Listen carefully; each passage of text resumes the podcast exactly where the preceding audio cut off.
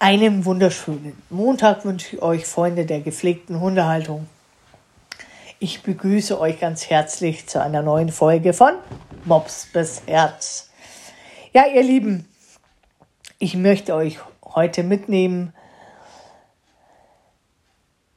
ja, was ich die letzten drei Wochen erleben durfte. Was für eine Gefühlsachterbahn. Es geht nämlich um Angst. Und zwar nicht Angst, was dein Tier fühlt, sondern Angst, was wir haben, wenn unser Tier krank wird. Was passiert denn da eigentlich alles in unserem Kopf? Und was macht unsere Angst mit unserem Tier? Und wie können wir unsere Angst umwandeln in Mut und Hoffnung statt in Panik und Kopflosigkeit? Vor ein paar Wochen war es so, dass mein Hund sich ständig gekratzt hat. An den Hinterläufen. Wie ein Irrer. Und wer einen Mops hat, weiß, das sind ja nicht gerade die beweglichsten Gummibärchen der Hunderasse, sondern wenn die da ihre Füße wollen, das gerade nach hinten, das ist fast unmöglich, also hat er sich gedreht wie so ein Kreisel. Das kann man gar nicht mit anschauen, das tat einem schon weh. Und um Gottes Willen, was machst du denn da? Du verlängst dir ja deinen ganzen Rücken. Dann habe ich mir die Füße angeschaut und habe gesehen, oh oh, da ist was gewachsen, was nicht hingehört. Und zwar nicht nur auf den einen Läufer, sondern auch mit zweiten Bein auch. Fast dieselbe Höhe. Mich erfasste eine Panik. Oh Gott. Hoffentlich ist das kein Krebs. Hoffentlich ist das jetzt kein Tumor. Wie kann eigentlich da ein Tumor wachsen? Und mein Gehirn spulte den reinsten Horror-Thriller ab, den es gibt. Der Horror-Thriller des Todes. Was da alles abspielt in einem Gehirn. Furcht, Panik, der hat Krebs, dann wird er sterben oder operiert und so weiter. Ich bin sofort zum Arzt, der hat sich das angeschaut, hat gesagt, hm, ja, schaut komisch aus, jetzt geben wir aber erstmal eine Salbe und der Spritze, dass der Juckreiz sich kontrolliert und dann, wenn dann nichts ist, dann müssen wir eine Biopsie machen. Dann müssen wir uns das genauer anschauen. So, da hat sich nichts ergeben. Also er hat sich zwar immer wieder weniger gekratzt, aber wenn die, die Wirkung der Tablette aufgehört hat, dann hat er weitergemacht und diese Veränderungen hat sich, ist auch nicht kleiner geworden, eher größer. Okay, Biopsie. Einen Tag vor der Biopsie hast du mich total vergessen können, weil ich war nur noch am Flennen. Mein Hund hat mich ständig angeschaut, hat mich versucht zu trösten, aber ich habe wie mein Gehirn war nur noch Matsch. Ne? Und ich hatte Gott sei Dank an diesem Montag vor der Biopsie am Dienstag ähm, ein Zoom-Meeting, Tierkommunikation. Und dann habe ich das eben gesagt, ey, ich kann nicht mit meinem Hund kommunizieren, das geht gar nicht, ich bin total blockiert, ich habe panische Angst, vielleicht wird er sterben, der hat da was am Bein, da wird morgen eine Biopsie gemacht, bla bla bla bla bla. bla. Und dann hat meine Methodin gesagt, kannst du deinem Hund die Verantwortung für seinen Körper wiedergeben? Hä?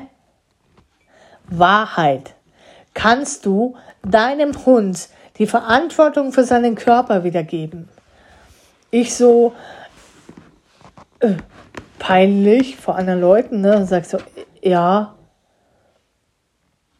Wahrheit. Kannst du deinen Hund die Verantwortung für seinen Körper wiedergeben? Wahrheit. Nein. Die Wahrheit war nein. Nein, ich will, nein, ich muss mich doch um meinen Hund kümmern. Ich meine, das ist mein Hund, auf den muss ich doch aufpassen. Warum habe ich vorher nicht gemerkt, dass irgendwas nicht in Ordnung ist? Warum habe ich das vorher nicht gesehen? Wieso jetzt? Ich habe doch die Verantwortung. Nein.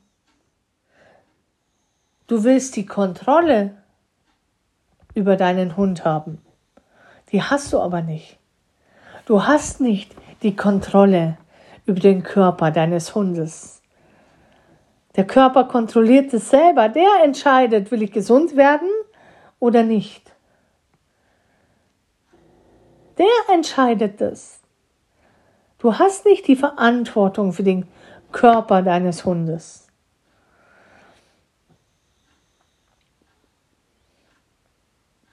Und so ist es auch. Wir wollen die Kontrolle, die absolute Kontrolle über unseren Hund haben, auch über, über den Körper. Und das macht uns fertig, wenn wir merken, wir können keine Kontrolle über den Körper haben. Wir haben die Kontrolle nicht. Und das, was, weil wir ja nicht wissen, was da jetzt gerade passiert, das macht uns fertig. Das macht uns kaputt.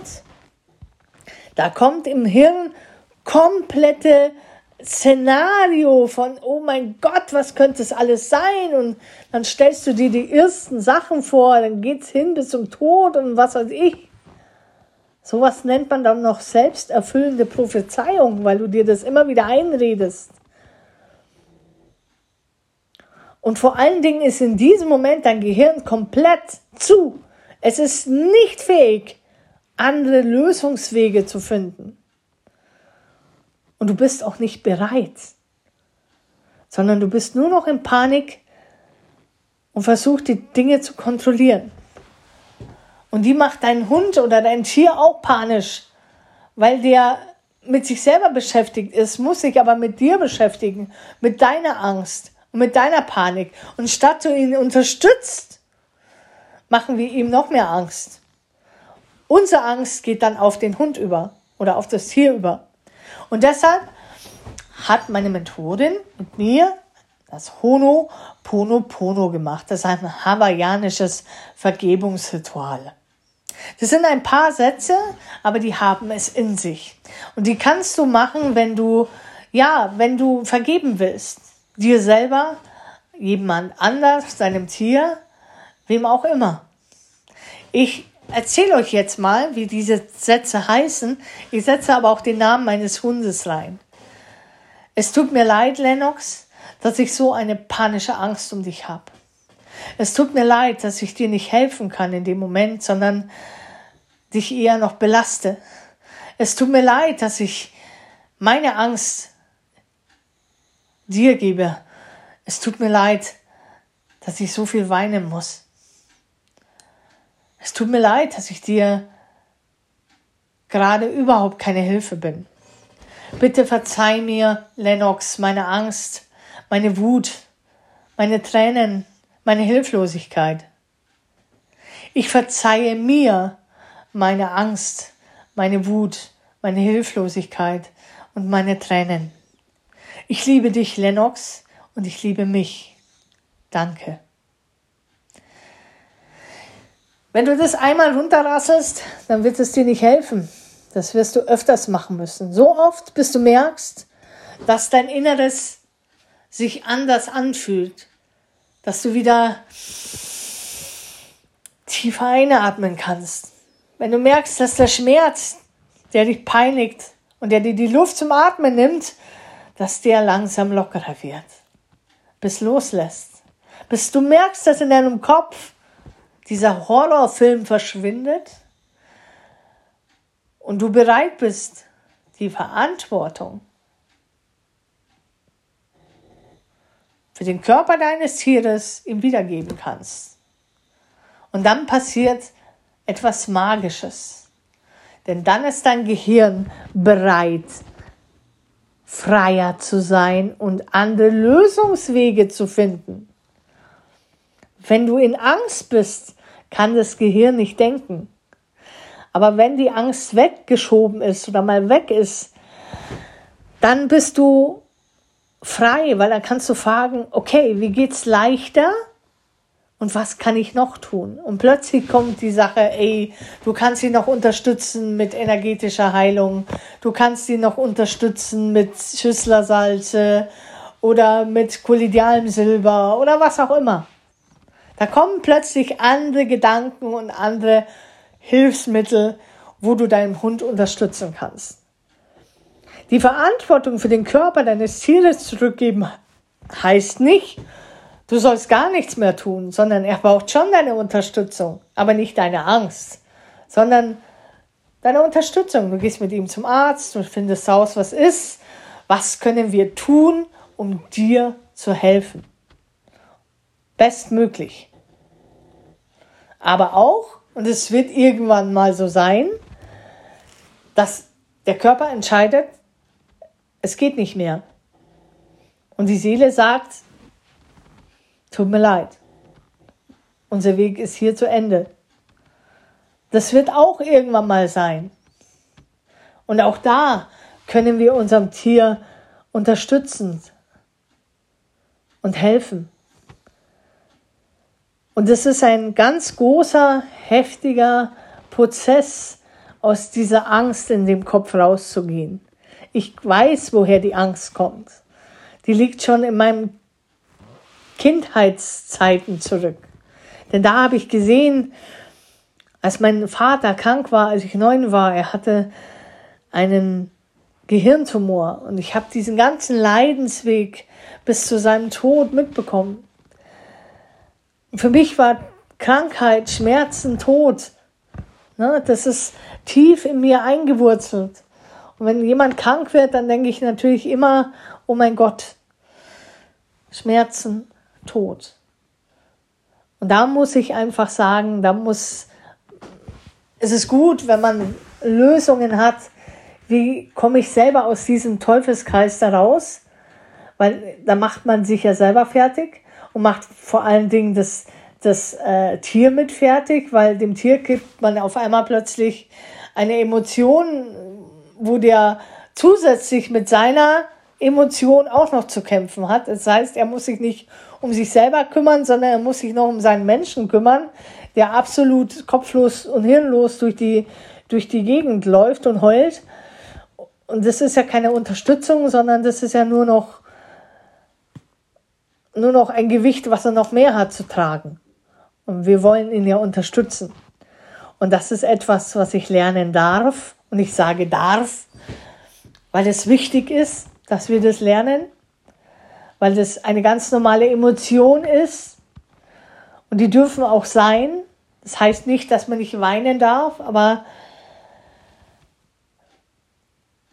dann wieder mal dieses wundervolle Honoponopono, dieses Vergebungsritual und sagen, okay, verzeih mir auch, dass ich mal weinend geweint habe dass ich auch mal gezweifelt habe. Das darf ja alles sein. Und ich darf mich dafür nicht verurteilen vor allen Dingen und sagen, du Idiot, du bist ja, eine, du bist ja ein Waschlumpen, du hast es schon wieder geheult. Sondern das darf alles sein. All die Gefühle dürfen sein und die dürfen wir uns auch verzeihen. Und das ist eine schöne, schöne Sache, die einen unterstützen kann. Und das durfte ich jetzt so die letzten Wochen durfte ich die lernen. Wie es meinem Hund heute geht, er hat immer noch diese Knuppel, die werden aber kleiner. Diese Biopsie ist äh, nichts gewesen, außer dass man leider herausgestellt hat, dass er eine ähm, ähm, ja, dass er jetzt äh, Dermatitis hat, also dass er allergische, ähm, ja, dass er eben allergisch ist. Jetzt muss man noch rausfinden, auf was er so allergisch ist. Geht ihm aber schon besser. Und ich schaue, wie ich ihn weiterhin unterstützen kann, wie ich ihm helfen kann. Darüber rede ich aber im nächsten, in der nächsten Folge, weil da geht es um Themen, wie wir unsere Tiere unterstützen können auf verschiedenen Wegen. Okay? Ich wünsche euch, ihr Lieben, eine wunderschöne Woche. Wir werden uns diese Woche noch einmal hören. Und es gibt ja jetzt auch bald ähm, die Folge Mampf und Krampf. Da geht es um das heißgeliebte Trockenfutter. Die kommt auch noch die Woche. Und bis dahin wünsche ich euch eine schöne Zeit. Macht es gut, passt auf euch auf und das Leben ist schön. Bis dahin, wünsche ich euch viel Gesundheit und eine glückliche Zeit.